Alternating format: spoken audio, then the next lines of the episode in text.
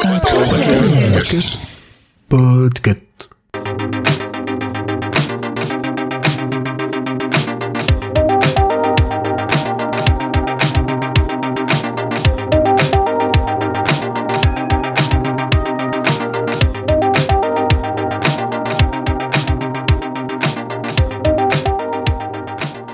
Bonjour, bonsoir, je suis Pomme de Podcut et aujourd'hui je vais vous recommander une web série que j'aime vraiment du fond du cœur.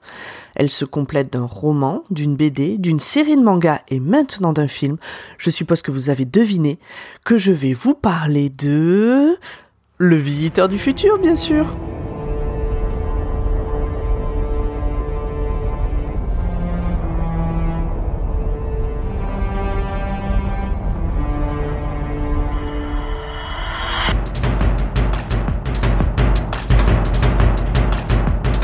Gens s'en foutent pas mal de savoir qu'ils sont la cause lointaine de la fin du monde. Il faut qu'ils se sentent menacés, non pas en tant qu'espèce, mais en tant qu'individu. Est-ce qu'on serait pas en train de se battre contre le destin? Vous êtes tarés?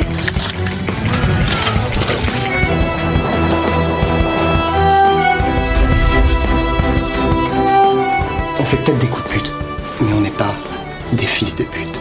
Voilà ce qui va se passer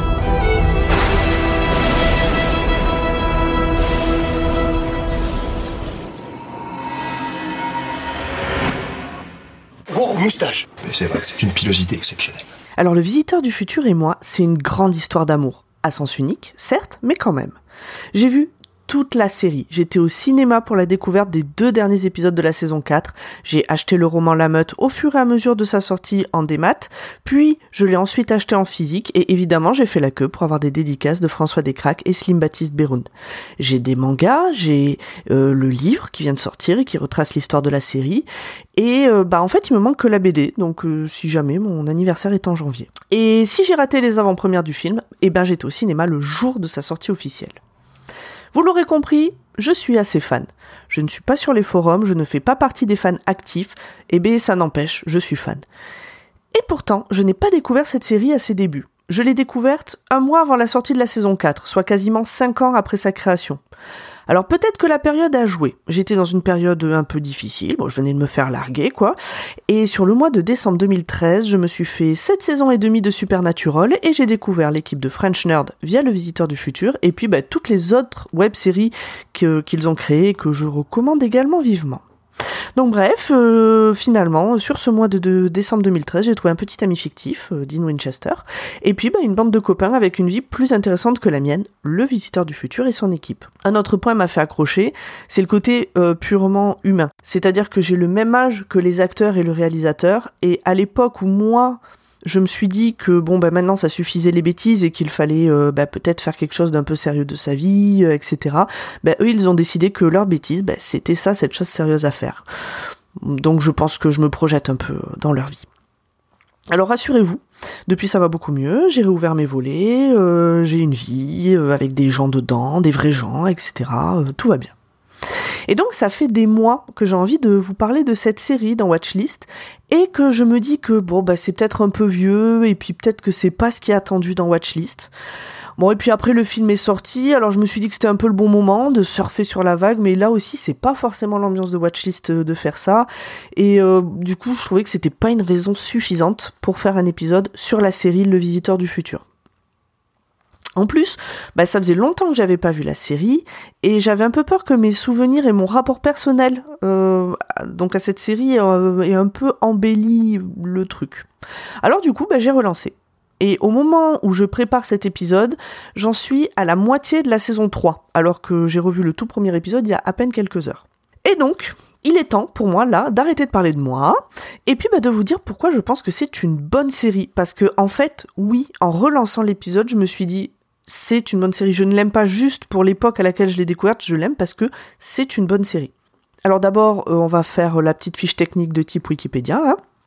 Donc Le Visiteur du Futur, c'est une web-série française de science-fiction en quatre saisons, diffusée du 26 avril 2009 au 15 juin 2014. Les saisons font entre 10 et 22 épisodes et les épisodes durent entre 2 et 30 minutes. En gros, au total, la série dure un peu moins de 9 heures. Donc au casting, On retrouve en vrac sur les quatre saisons Florent Dorin, euh, qui joue le rôle principal du visiteur du futur, Raphaël Descraques, Slimane Baptiste Beroun, Mathieu Poggi, Isabelle Janin, Justine Lepotier, et on retrouve aussi Éléonore Coste, Stanislas Gracian, Pascal Hainaut, Lénie Chéreau, Ludovic, Simon Astier, Sabine Perrault, Céline Tran et encore d'autres. Alors de quoi ça parle? Eh ben, ça parle d'un gars qui vient du futur et qui s'est donné comme mission d'empêcher les catastrophes de son passé, donc de notre futur, pour améliorer les conditions de vie ultra dégradées des humains de son époque. Il arrive dans la vie de Raph, un jeune homme de notre temps, et l'embarque un peu malgré lui dans ses histoires. Plusieurs personnages vont rejoindre euh, cette folle histoire, évidemment, des gentils et des méchants. Enfin, gentils et méchants, dans la mesure où on part du principe que les personnages principaux sont les gentils et puis que les autres sont les méchants. Parce que finalement, la question parfois peut se poser. On est tous le gentil ou le méchant de chaque situation, selon qui analyse cette situation. Et puis bon, il euh, y a que les imbéciles qui changent jamais d'avis, et les ennemis d'hier peuvent être les alliés de demain, euh, ou pas. En fait, ça dépend, quoi. Euh, et, tout ça, c'est dans la série que finalement, rien n'est tout blanc, tout noir, et rien n'est tout simple. Alors au tout début de la création de la série, effectivement, quand on peut voir les premiers épisodes, on peut se dire que bon bah c'est assez con con. Parce que quand on y pense, donc le créateur François Descraques euh, était avec son pote euh, Florent Dorin, son frère Raphaël Descraques. Ils se sont dit ah, venez on fait un truc. Ils ont tourné deux épisodes comme ça, ils avaient une caméra, ils ont rigolé, ils ont mis leurs bêtises sur internet et puis bah leurs bêtises, elles ont plu. Alors bah ils ont fait d'autres bêtises, ils ont continué. Et petit à petit, ils ont étoffé l'histoire, ils ont étoffé les personnages, les intrigues, les enjeux. Il y a aussi plus de techniques au fur et à mesure des quatre saisons, parce qu'il y a plus de sous. souvent l'un va pas sans l'autre et il y a plus de temps passé dessus, c'est-à-dire que ça s'est professionnalisé. Et la fin de la saison 1, déjà, a plus grand chose à voir, je trouve, avec le début de la saison 1, avec les deux premiers épisodes. La saison 4 est carrément de notre niveau. Et en fait, regarder cette série, c'est aussi regarder l'évolution d'un groupe qui passe d'amateur à professionnel dans tous les domaines. La réalisation, la musique, le jeu des acteurs. Personnellement, gros coup de cœur pour Mathieu Poggi, qui est un des personnages qui a une évolution euh, les plus complexes de la série et qui s'y adapte de ouf, alors que à la base il n'est pas du tout, du tout comédien. D'ailleurs, euh, ça se voit dans les premiers épisodes. Au niveau des personnages, on trouve de tout, des crétins, des badass, des paumés, des roublards, féminins comme masculins. Dans les moments de castagne, plutôt bien chorégraphiés, euh, en tout cas je trouve. le genre n'a pas sa place, c'est-à-dire que Judith, elle tape et elle encaisse autant que Mathéo par exemple. Chaque saison finit son histoire et a son ambiance propre. Ça veut pas dire qu'elles sont visionnables dans n'importe quel ordre, il y a une histoire qui se suit d'une saison à l'autre, mais si à la fin de la saison 1, bah, vous en avez marre, et eh bah c'est pas grave, vous pouvez vous arrêter à ce moment-là, l'histoire elle est finie. Et si vous voulez tenter la saison 2, la saison 2 poursuit la saison 1, mais à la fin de la saison 2, eh ben l'histoire elle est finie et vous n'êtes pas obligé de voir la saison 3. Et donc pareil pour la saison 3, et euh, la saison 3 qui est la plus noire d'ailleurs, je trouve. Vraiment, elle est sur un ton assez différent des, trois autres saisons. Et puis bon, bah, la saison 4, euh, c'est la dernière saison, donc forcément, euh, c'est la fin de la fin. Et donc, pour moi, c'est une raison de plus pour tenter le coup. C'est-à-dire que vous vous embarquez éventuellement sur une saison. En plus, la saison 1, les épisodes font entre 2 et 6 minutes, donc elle se regarde assez rapidement. Et si, voilà, si vous avez décidé que, bon, bah, c'était tout pour vous, bah, tant pis. Et vous pouvez vous arrêter là et avoir quand même une histoire complète. La série est pleine de vannes. Euh, je sais pas si il la classe dans des dans séries comiques en particulier, mais euh, c'est plein de vannes. Alors c'est drôle ou c'est pas drôle, ça ça dépend vraiment euh, des goûts de chacun. Mais quand même, je mets une petite pointe d'alerte parce que euh, c'est une série qui a été créée entre 2009 et 2014 du coup puisqu'elle a été diffusée en 2014 donc 2013 par des personnes qui avaient entre 20 et 25 ans. Et du coup, certaines vannes qui étaient considérées comme banales par le plus grand nombre à l'époque passeraient plus du tout aujourd'hui. Euh, mais elles sont pas nombreuses et la série évolue aussi quand même à ce niveau-là, donc euh, pas trop d'inquiétude. Enfin, je pense qu'il n'y a pas trop d'inquiétude à avoir. Les thèmes abordés sont des, thèmes, des termes modernes, au final, euh, l'écologie, la dictature, la technologie, la place des femmes dans le couple aussi, sans être le, point central euh, de l'histoire, euh, c'est quand même abordé.